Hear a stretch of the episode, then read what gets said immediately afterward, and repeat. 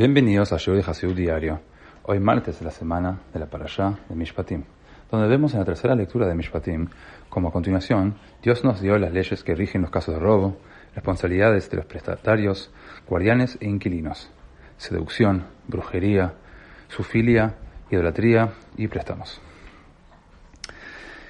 Encontramos un versículo que dice en nuestra lectura de hoy, ¿en qué se a mí? Cuando prestes dinero. En febrero del año 5713, o sea, 1953, el Rebbe nos enseñó que el mandamiento de prestar dinero se aplica incluso si el prestatario tiene posesiones que teóricamente podría vender. Por lo tanto, el mandamiento de prestar dinero, a diferencia del mandamiento de dar caridad, se pretende que beneficie no solo al pobre, sino también al rico. Si a veces estamos renuentes de prestar dinero a alguien que no es pobre, debemos considerar la posibilidad de que en una vida pasada los roles presentes hayan estado invertidos.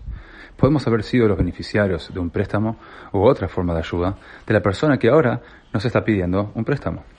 Esta es nuestra oportunidad de pagar su buena acción.